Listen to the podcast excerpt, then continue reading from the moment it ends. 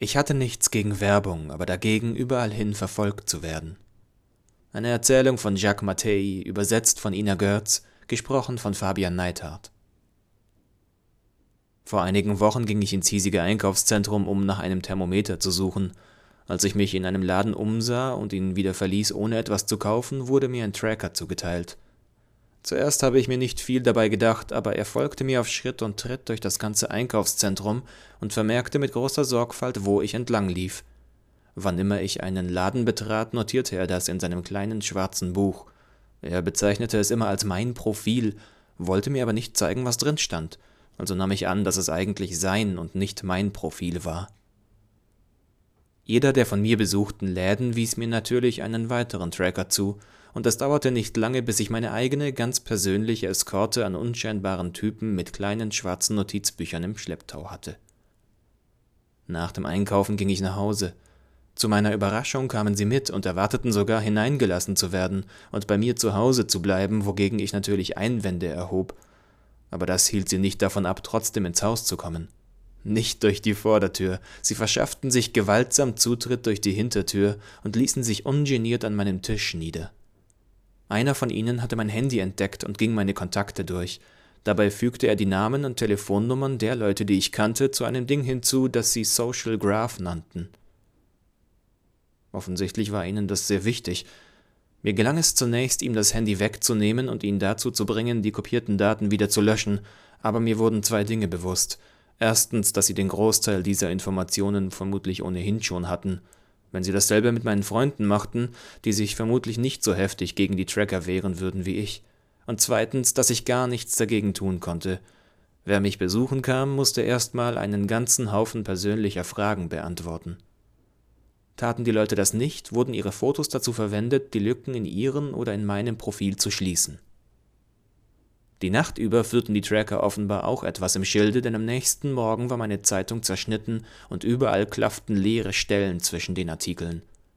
Sie versicherten mir, dass all das vollkommen legal sei, aber selbst wenn das so war, hinterließ das bei mir das ungute Gefühl, dass diese anonymen Wesen mehr über mich wussten als meine eigene Mutter. Etwas verstimmt von den Ereignissen beschloss ich, meine Zeitung im Park zu lesen, wo ich mir zumindest ein wenig mehr Privatsphäre erhoffte. Ich hätte es wohl besser wissen müssen. Die Tracker folgten mir in den Park und veranstalteten aus dem Stegreif eine Versteigerung der leeren Stellen in meiner Zeitung. Jedes Mal, wenn ich umblätterte, kam die nächste Lücke unter den Hammer, und der Tracker, der die Stelle ersteigerte, klebte in Windeseile eine Werbeanzeige, die er zufällig dabei hatte, auf diese Stelle. Merkwürdigerweise waren nicht wenige dieser Anzeigen für Thermometer, obwohl ich keins mehr brauchte, ich hatte am Vorabend noch eins in der Schublade im Bad gefunden. Der von der Zeitung angeheuerte Auktionator war in seinem Element und spornte die Tracker zu immer höheren Geboten an, wobei er ihnen als Gegenleistung auch immer mehr über mich erzählte. Die weitergegebenen Informationen enthielten neben meinem aktuellen Standort auf der Parkbank auch alles, was in meinem Profil stand. Einiges davon überraschte mich, beispielsweise, dass er wusste, wie viel ich in etwa verdiene, dass ich Kinder habe und eine ganze Palette anderer Details, die ihn meines Erachtens überhaupt nichts angingen. Bis heute habe ich keine Ahnung, wie er an diese Informationen gekommen ist. Einige der emsigeren Tracker schrieben sich das Zeug, das der Zeitungstyp ihnen über mich erzählte, in ihre eigenen schwarzen Notizbücher und begannen auch bald, diese Informationen an andere Tracker zu versteigern und im Grunde an jeden zu verscherbeln, der bereit war, dafür in die Tasche zu greifen. Rund um meine Parkbank kam schnell eine ziemliche Meute zusammen. Genauer gesagt bildete sich eine Art Mini-Wall Street, die Stimmung verschlechterte sich zusehends und bald stellte sich bei mir das Gefühl ein, dass der Aufenthalt im Park mir nichts mehr bringt. Ich überlegte mir, irgendwo in der Nähe Mittagessen zu gehen. Die Tracker hatten schon längst meine Handynummer und mit Hilfe eines kleinen Codes, der in einem Spiel auf meinem Smartphone eingebettet war, lasen sie mein Handy und all seine Sensoren immer weiter aus und riefen bei ihrem Mutterschiff an, wann immer es ging.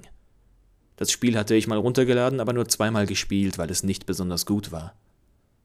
Es hätte mich nicht überraschen sollen, als auf meinem Handy-Display eine Werbung erschien, die mich darauf hinwies, dass es in der Restaurantkette, an der ich just in dem Moment vorbeiging, mein Lieblingsgericht zum Sonderpreis gab. Woher wussten sie, was mein Lieblingsgericht ist? Weil ich ein paar Wochen zuvor im Internet nach einem Rezept dafür gesucht hatte? Ich widerstand der Versuchung und entschied, irgendwo essen zu gehen, bloß nicht da. Selbst wenn das bedeutete, dass ich weiter unter dem Einfluss der Tracker stand, mussten sie nun zumindest all ihre kleinen Pläne umschmeißen. Nach ein paar Wochen hatte ich schließlich genug von dem Ganzen. Den Rest gab mir ein Tracker, der in meinem Bett zwischen mir und meiner Frau auftauchte, als ich gerade nach dem kürzesten Weg zu einer Konferenz am nächsten Morgen suchte. Das brachte das Fass zum Überlaufen.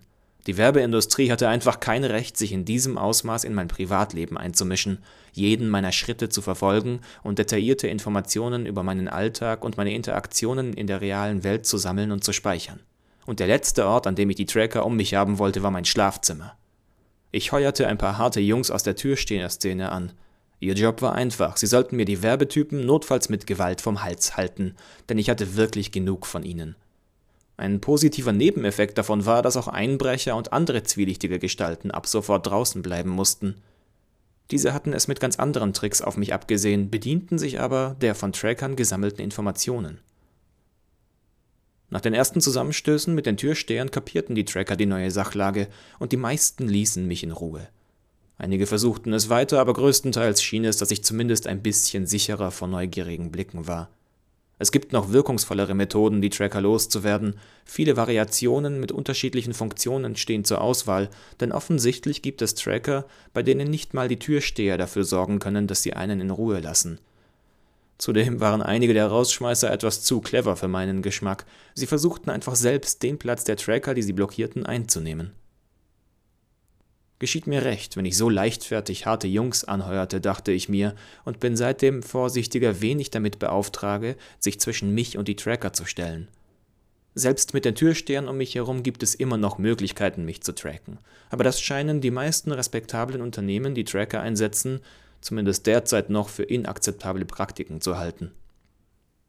Einige Veranstaltungsorte ließen mich mit den harten Jungs auf den Fersen nicht herein. Da ging ich dann eben nicht mehr hin. Ich hatte gar nichts gegen ihre Werbung, aber ich hatte etwas dagegen, überall hin verfolgt zu werden, und wenn sie nicht ihre Gewohnheiten änderten, dann musste ich eben meine ändern. Irgendwie ist das alles auch schade, denn einige der Läden sind zu einem gewissen Maß auf mich als Kunden angewiesen. Aber ich denke, es gibt nicht genug Leute, die sich um Datenschutz scheren, um wirklich etwas ausrichten zu können. Oder vielleicht doch? Ich hatte nichts gegen Werbung, aber dagegen überall hin verfolgt zu werden. Eine Erzählung von Jacques Mattei. Zuerst veröffentlicht auf jacquesmattei.com. Deutsche Übersetzung und Veröffentlichung auf iRights.info mit freundlicher Genehmigung von Jacques Mattei aus dem Englischen von Ina Görz. Hörversion gesprochen von Fabian Neithardt und veröffentlicht auf mokita.de mit freundlicher Genehmigung von Jacques Mattei, Ina Görz und iRights.info.